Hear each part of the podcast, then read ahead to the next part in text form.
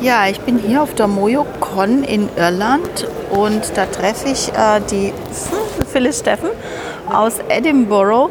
Äh, seit drei Jahren möchte ich eigentlich schon ein Interview mit ihr machen. Das, jetzt schaffe ich es endlich und es klappt. Sie sitzt bei mir. Hi Phyllis, nice to meet you here at the MojoCon. Hi, guten Since, Morgen. Guten Morgen. Ich spreche nur ein bisschen Deutsch. that's fine. Shall we start to switch to German? No. Okay, so keep English. Thank you for Uh, speaking English with me. of course. um, and apologize for my mistakes in English, so I'm not a native speaker. Uh, but it's uh, since the first MojoCon, I want to do this interview with you because I'm so amazed about your project, the Edinburgh Reporter. So it's um, to explain for my audience, it's a bit like my Stadtgeflüster, my podcast, but huge, much more because you can cover the whole area. So I'm only picking up one story per week. What's behind the Edinburgh Reporter? We try to give people um, as much news about Edinburgh as we can possibly give them. Edinburgh is the capital city of Scotland. It has 500,000 people and it's growing at the rate of 100 people per week. So it's 1%. And uh, it is a, an amazing city. It has lots and lots of festivals, it has lots going on. But I think that uh, the people of Edinburgh really need straightforward news, and news which is not told in the same way as you would get it on a newspaper, where it would be uh, where it would be uh, a sensationalist story, and um, so that there would be some snappy headline which would attract people to buy the newspaper. We don't go for that. We go for very straightforward news, and it's very factual, and, and that's it. And the only news hook that we need to have is Edinburgh. So that can mean that we're writing about the latest restaurant. It can mean that we're writing about football. We have a couple of uh, fairly big football clubs in Edinburgh. We have somebody who covers rugby matches, inter- international rugby matches. And uh, so we have a huge range of stories, but they have to be either about someone from Edinburgh or indeed they have to be in Edinburgh.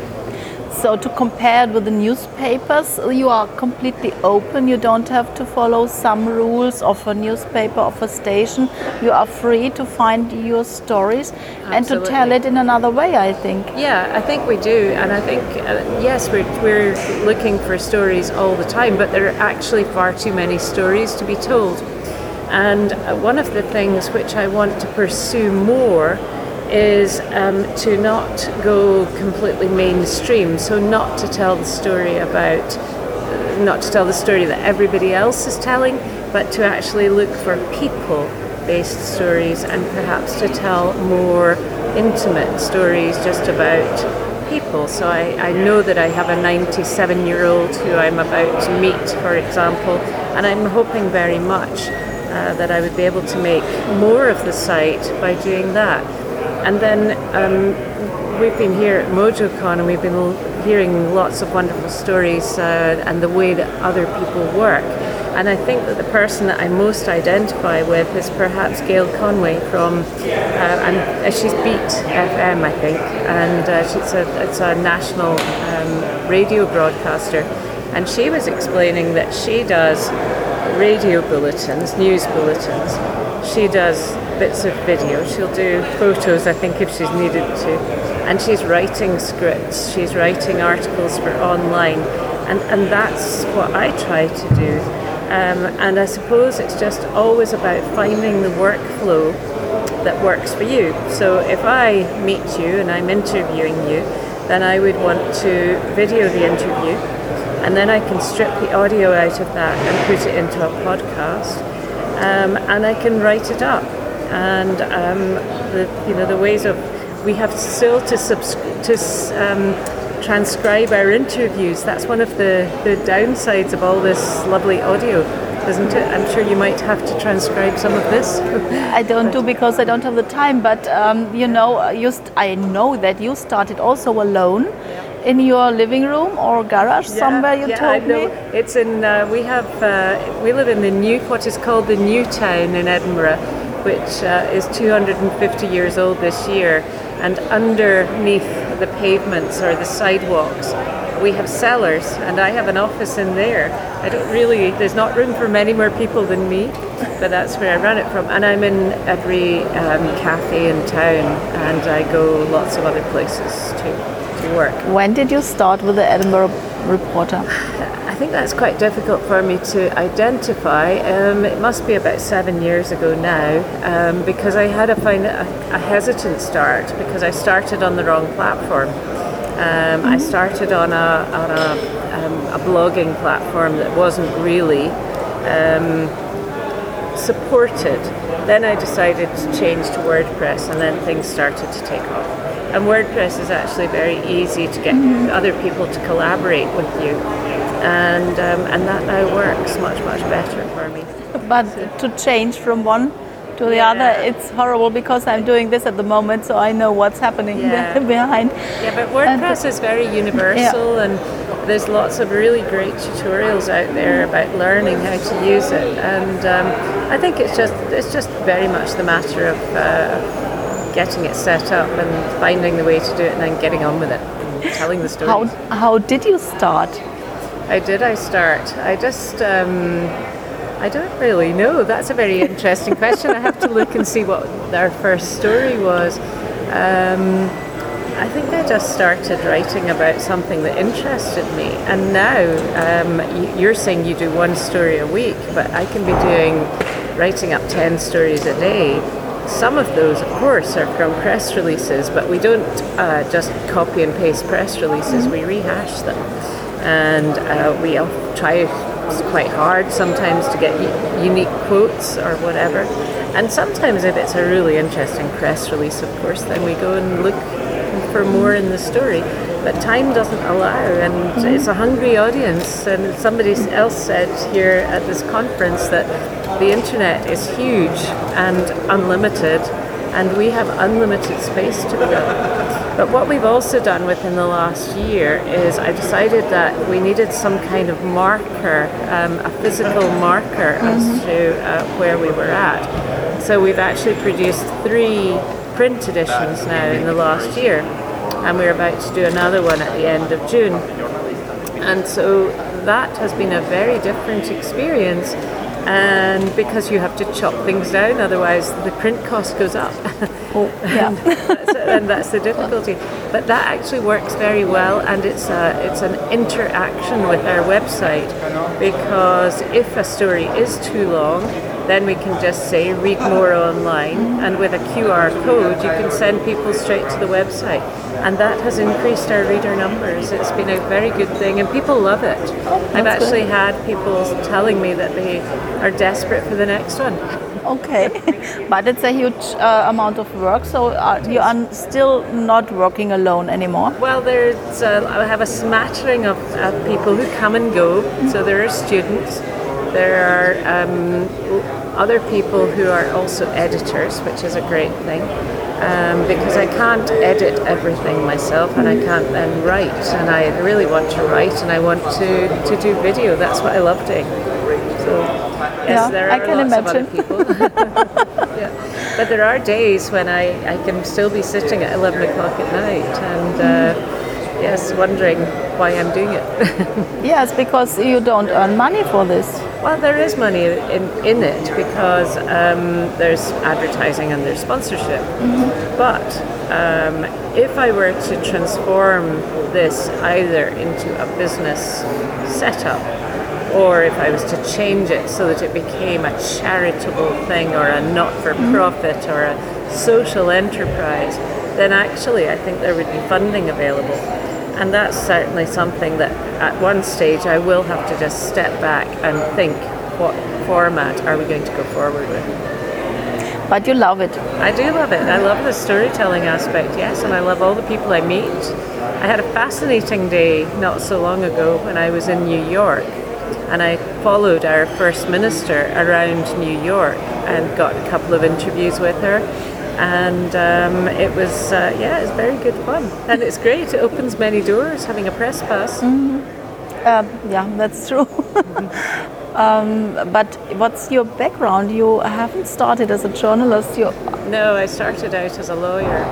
And, uh, completely different. It's not. It's, actually not? the same, I think, Okay. because you meet people, you talk to them, you get their story, you bundle it up somehow, and you push it out the other side. Whether it's a letter telling somebody you're going to sue them, or perhaps it's uh, you know an article. So it's no, it's the same thing. Yeah, skills. if you explain it in this way, it's tr- yeah okay. um, the stories, uh, I think you have started to find it by yourself. Yes, Do they do, do you still search for them or do they Yes. come now to you? Some of them come to us. Um, the best stories always are stories where perhaps there's some kind of campaign going on. Um, the best, you know, that you have somebody wanting to save a park or save some building from being demolished or something along those lines. And those are the best stories because you have people who are very passionate about it. And you can tell that story several times over in different ways, and you can help them. You can help them with their campaign. You can point people um, online to wherever they have a, a petition or whatever it is. So yes, it's very good. I like those kind of stories better, to be honest. And what's with the, with the human touch stories? So I prefer to hear the stories behind the people. So this is my aim to say, you have a story, you don't know that you have it. Let us find the story when we are talking about. So this is Yeah, that's kind of where I would like to be too. Mm-hmm. I would like to be more there than than elsewhere it's amazing to see at the end that uh, your partner whom you are talking about realized, wow, I have a story. I didn't imagine this. Yes, people don't know that they are very interesting, and everybody has is very interesting. What would you say uh, if somebody will come up and say, tell me your story, your personal story? Tell me their story. So when I come and say, tell me your story, what would you say? Oh gosh, well I wouldn't know where to start Okay. because it depends which aspect you want to know. Um, In this case, I said I have no story, yes, and my partner laughed.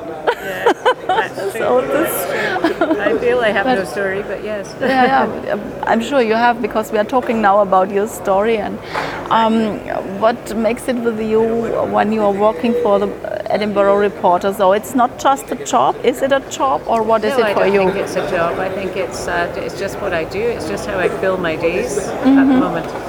And and I, I do worry that perhaps um, I don't know quite when I'm going to end it, Mm-hmm. or maybe it's going to morph into something else. Maybe Mm-hmm. somebody will come along and say, "Hey, here's a job. Have this one." Mm-hmm. That would be nice.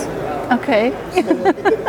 so the next question would have been, uh, what do you think for the for the future? Mm, I don't know. I think I have to look at the setup. I think I have to look at the always look at the setup of it, and um, I don't know. I think I'm a bit of a fatalist. I guess something will happen and it will change, and then I won't even notice. I won't have to plan it.